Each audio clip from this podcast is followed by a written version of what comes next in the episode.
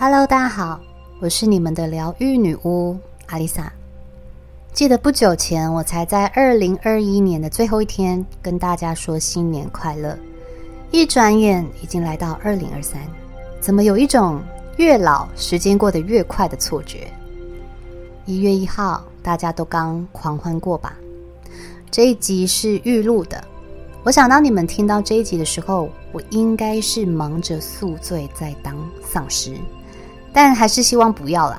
今天不跟大家聊身心灵，单纯跟大家聊聊天。二零二二年，你过得好吗？在这一年，我经历了身边很多朋友生命中的大转折，不管是好或不好。二零二二，你辛苦了；二零二二也辛苦了。除了疫情还没退烧，我们还经历了国际局势的动荡、战争、经济萧条。这些都深深的影响了我们的生活，日子难过也得过，心态的调试才是唯一解药。这是一场一开始就不能随便按下 reset 的养成游戏。你所走的每一步，所产生的每个思维与行为，都会影响后续的情节发展。虽然并不是每件事情都尽善尽美，但是。没有一步路是白走的，它会累积你的经验值。只要心态够坚强，最终都会导向正确的方向。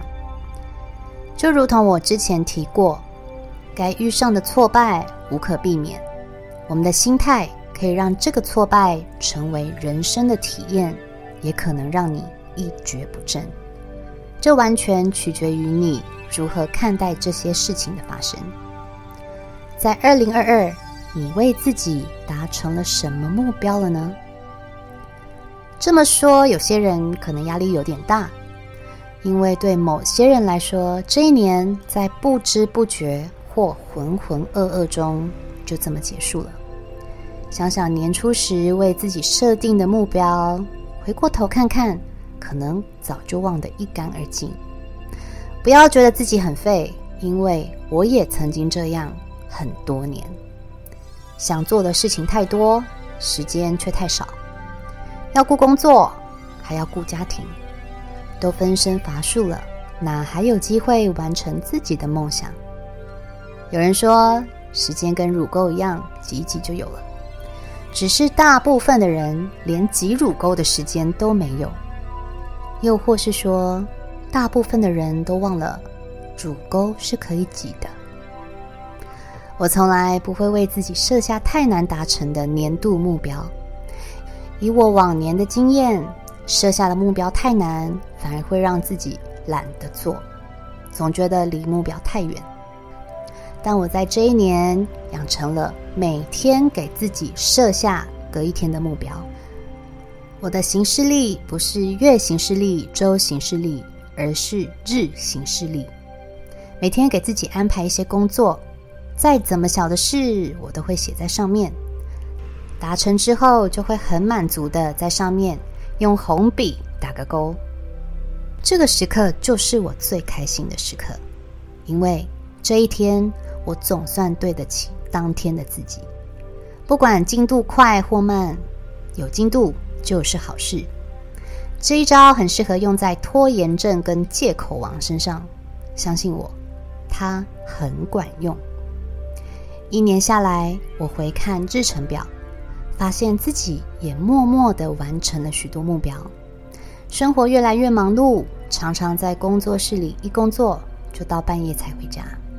连我娘都说，自己开的工作室有必要搞到这么晚才下班吗？你又没有老板盯着你。就是因为这是自己的事业，才这么心甘情愿的加班呢。做着自己喜欢的事。看着越来越多听众宝宝们与我互动，这就是我最大的满足。我从来没有想过，在疫情期间，我莫名其妙的开始了 Podcast 的节目，居然会受到这么多人的喜爱。因为这个节目，也认识了很多相同理念的朋友。说真的，在现实生活中，能够跟我聊这些东西的人少之又少。现在。每天都有人跟我说“我爱你”，那种感觉真好。虽然我们并没有见过面，也没有实质上的任何接触，但我相信这种爱是真实的，因为我们并不是在这种关系中想要得到什么，而是互相鼓励、互相安慰，成为对方的天使。也因为你们的信任，我的商品也开始被大家看到。租了三年的工作室，终于有了明显的进账。虽然说每个月的进账都还不够我的租金，但我还是做得甘之如饴。很多人会问：你卖的东西做的疗愈到底有赚钱吗？我都只回答说：没有赔钱就好了。当你们打开我的商品，所产生的惊喜感与丰盛感，都会回流到我的身上。这是一种无形的收入，而有形的收入也会借着不同形式来到我的账户里。金钱的业力法则就是这样神奇，它会自动调整为平衡的状态。钱不是用追的，是靠吸引的。当你摆脱追着钱跑的心态，发自内心的去善待这个世界，去成就自己的灵魂使命，你就自然而然会成为一个金钱磁铁。有的人可能会说：“骗笑，我不去追，不就等着饿死吗？”哎，我的意思可不是说坐等钱从天上掉下来哦。在成为金钱磁铁之前。你得先确认好自己的意图。工作赚钱是必须，因为我们都得有所付出与劳动，才能维持生计。上天很公平的，他会提供我们足以维持生计的机会，让你不至于吃不饱穿不暖。但是，要拥有更多的财富。就要取决于你对于金钱保持着什么样的心态。有的人生平无大志，钱怎么进你的口袋呢？有的人一有钱就会花钱犒赏自己，钱又如何存得住呢？想要有钱的人，最好切记不要再把我想要有钱这句话挂在嘴边。或是放在心上，把它改成“我超丰盛，钱永远都够我花”。当信念慢慢调整，相信你的生活也会有所改变。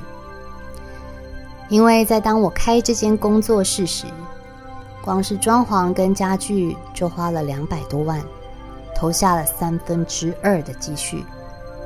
大家都知道，卖酒水是赚最快的。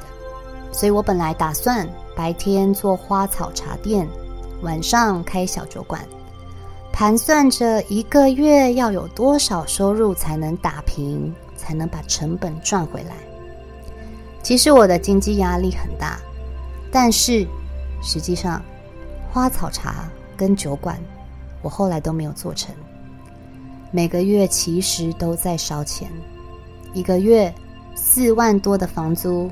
收入连补都补不起来，还说那两百多万呢。前两天才在跟我的灵性伙伴聊天，他是麋鹿工作室的设计师，也是我从事身心灵之后第一个来参加我仪式的人。我们在分享这一年的心得。我说：“你看看我这些装潢跟大理石桌椅，根本就废在那里。”谁知道花草茶店跟酒馆我都不做了，反而做起了身心灵疗愈。这一做，居然三年就过去了。命运真的很奇妙。更魔幻的是，我明明每个月都在烧钱，我的存款居然又回到了原本的数字。我另一个朋友则是跟我说：“你很奇怪诶，明明就有这么多人要找你算塔罗。”找你催眠，你为什么都拒绝啊？哪有人把进门的生意往外推啊？我这个人虽然随性，但对于某些事情，眉眉嘎嘎又很多。只要来疗愈的个案，我都很认真的处理他们的情绪，找出问题的根源。但是我又很挑对象，没有听过我节目的，对身心灵没有概念的，我都不太接，并不是有差别待遇，是因为我不希望他们来到我这里是带着算命的心情，只听自己想听的，关于要调整的心态。要面对的课题都左耳进右耳出，我觉得这不是疗愈，讲白一点就是浪费钱。我没有那么商业，我希望来到我这里的人都能找回内在的力量，并且靠自己疗愈自我。女巫就是一个摆渡人，要搭快线还是要搭巴士，或靠双腿慢慢走，都是你自己的决定。这世界没有任何一个人可以带着你绕过困境直达终点，而你明明拥有一双翅膀。最后，我想说的是，因为你们，对，就是正在收听我节目的你，谢谢你们让我在二零二二超级无敌丰盛，不管在心灵上或财富上，这一年我过得又更精彩了。也谢谢不吝啬对我反馈或每天告诉我“我爱你”的天使团团员们，你们让我感受到这个世界上仍然还有希望与爱。也希望收听我节目的宝宝们都能透过我的声音，感受到思维与生活上的转变。在二零二三年，我相信我们都会更好，即便困境如何折腾。我们都将保有心中最平静、最温暖的力量，逐渐成就自己，活成自己想要的模样。最后的最后，别忘了跟自己说一句：辛苦了，谢谢你，我爱你。新年快乐，我最爱的麋鹿宝贝们！我是阿丽萨，我是你们的疗愈女巫，我在。九又四分之三月台等你。